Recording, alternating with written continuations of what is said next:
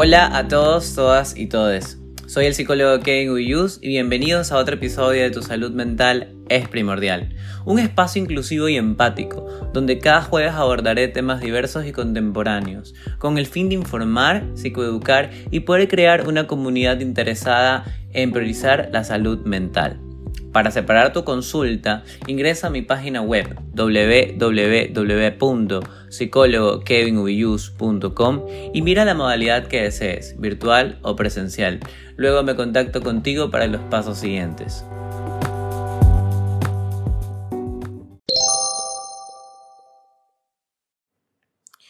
Esta pregunta es algo controversial porque no todas las familias aceptan a una persona diversa ya que existen familias que son católicas, cristianas, clasistas, homofóbicas, entre otras.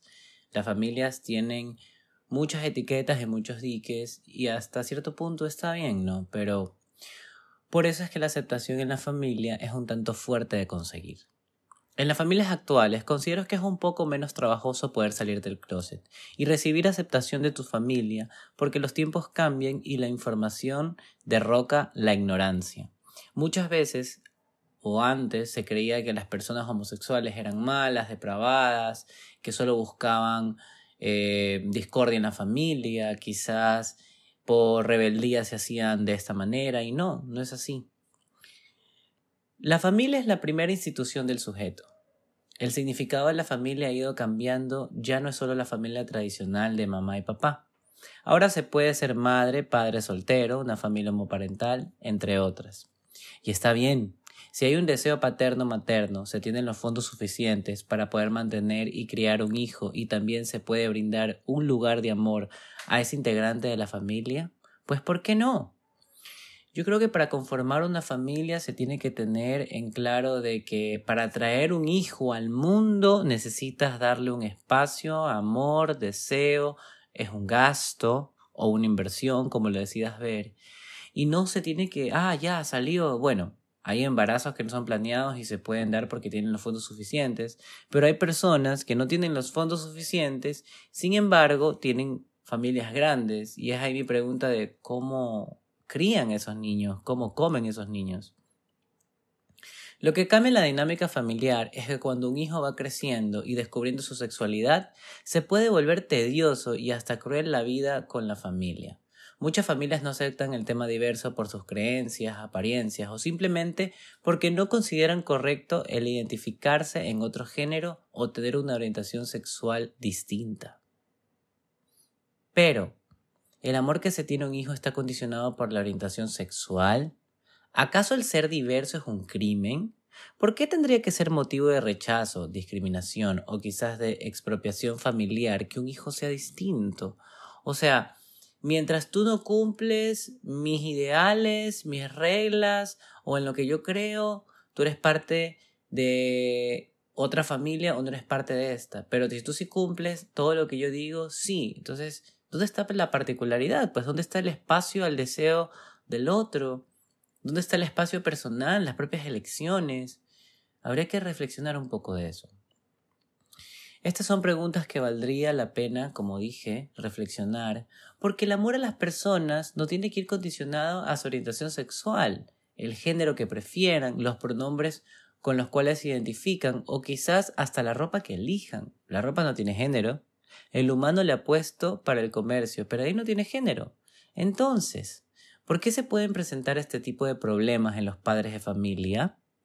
Bueno, cada pareja de padres tiene una ilusión y también plasman ideales en la vida de sus hijos.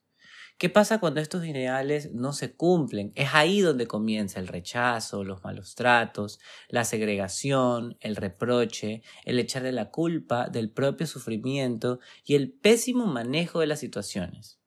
Entonces, ¿por qué se quejan cuando sus hijos se van por caminos peligrosos en la vida o encuentran en personas extrañas una familia?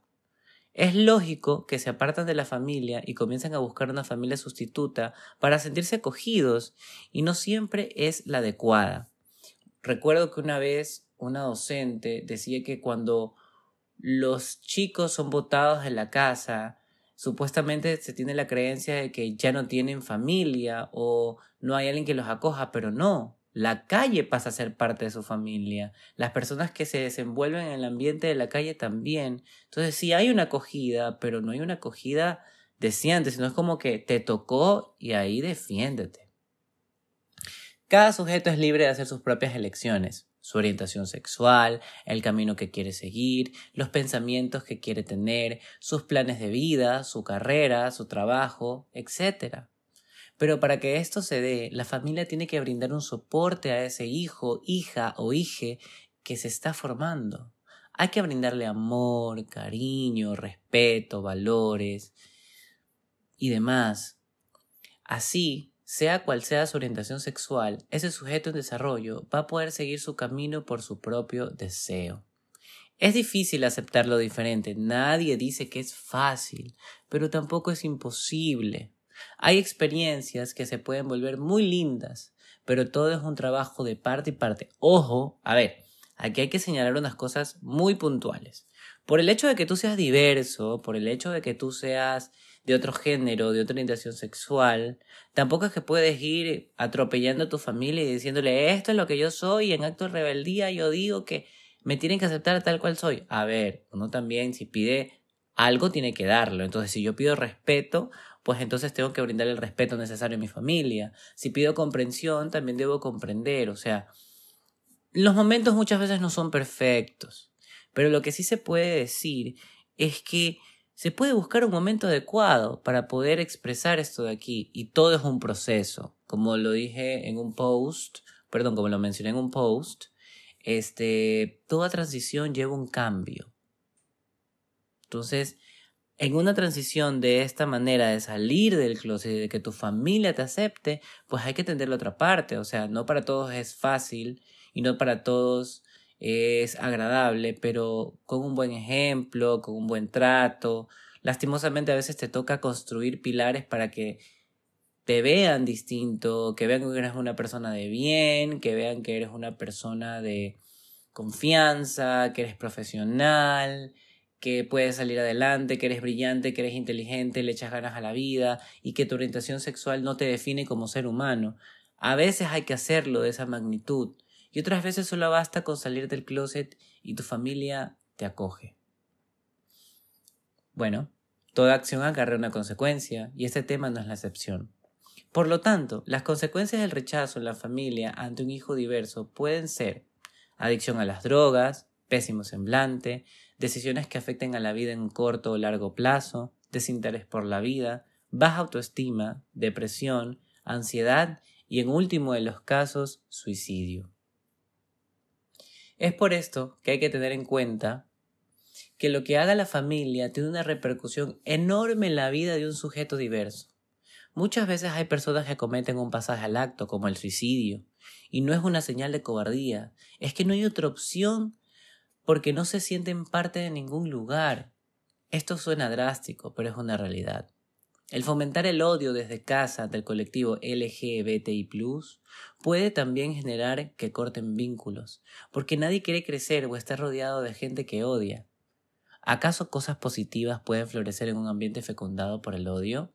No lo creo, quizás puede que sí, alguna otra cosa, hay personas que nacieron de una familia hemofóbica y son personas de bien y simplemente sus padres no aceptan o no toleran o quizás no son parte de, pero sí respetan y aman a su hijo. O sea, no es necesario que tú seas LGBTI para que tú apoyes a alguien así.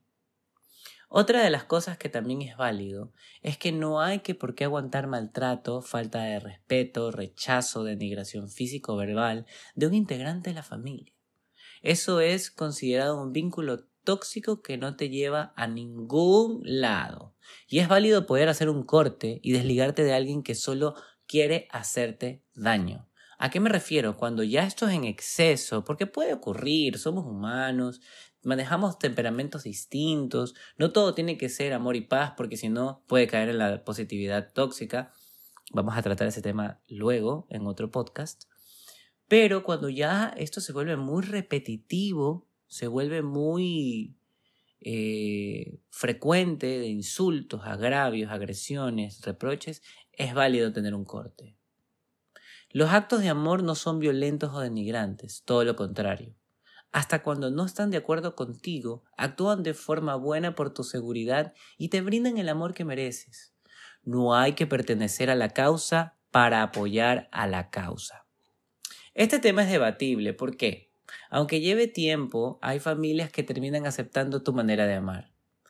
Al principio no es fácil, porque cada transición implica cambios drásticos y no todos tienen las herramientas necesarias para poder saber hacer con eso, lo cual es un proceso duro y a veces agotante, pero al final puede ser muy satisfactorio.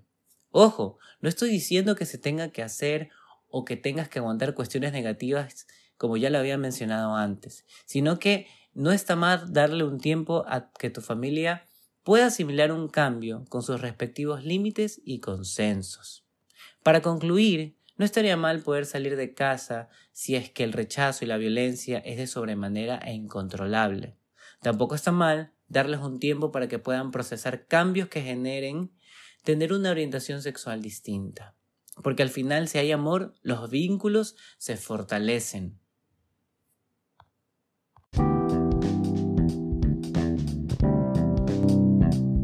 Este episodio llegó a su fin. Si te gustó, compártelo. Así vamos expandiendo la comunidad interesada por la salud mental y esperando que sea de ayuda para alguien. Si eres una persona que está viviendo una situación desagradable con su familia por un tema diverso, o conoces a alguien que lo está pasando, visita mi página web para que puedas tomar o recomendar terapia.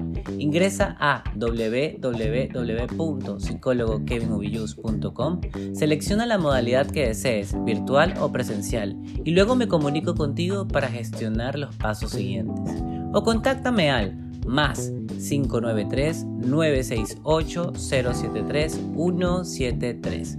También sígueme en mi Instagram, arroba Aquí subo contenido sobre salud mental.